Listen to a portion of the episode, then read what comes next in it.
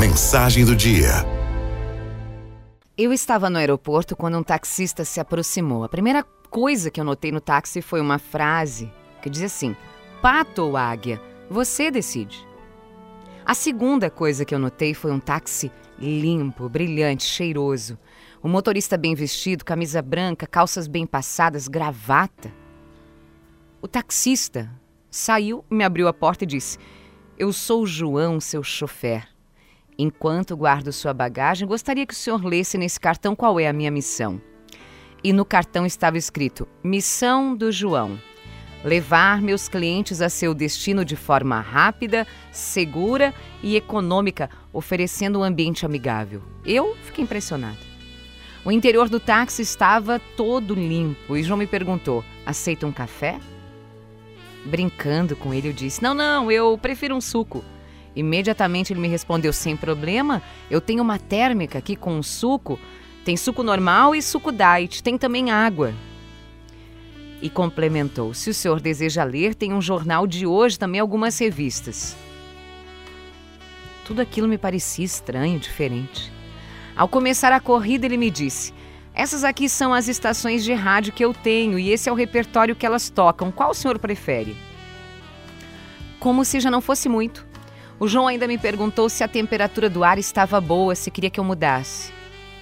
Daí, me avisou qual era a melhor rota até o meu destino e se eu queria continuar conversando, eu preferia que ele se calasse. Eu perguntei: Você sempre atende seus clientes assim? Todo dia? Não, ele respondeu. Não sempre. Isso foi de dois anos para cá. Meus primeiros anos como taxista, eu passei a maior parte do tempo reclamando da vida. Um dia eu ouvi um doutor, especialista em desenvolvimento pessoal, que disse algo mais ou menos assim: Quem você é é que faz a diferença. Ele dizia: Você levanta pela manhã esperando ter um péssimo dia, você vai ter, certo que vai ter. Não seja um pato, seja uma águia. Os patos só fazem barulho, reclamam, se queixam. As águias se elevam, se elevam acima do grupo. Eu reconheci que estava o tempo todo fazendo barulho e me queixando.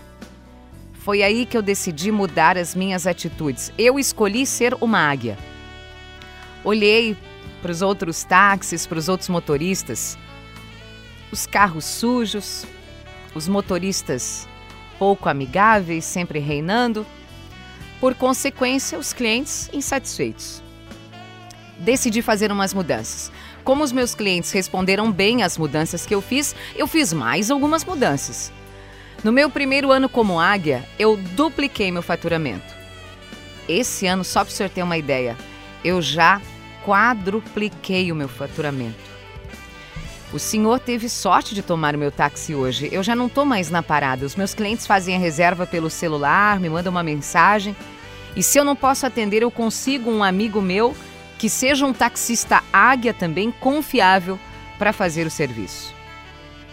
Gente, eu vi o quanto João era diferente.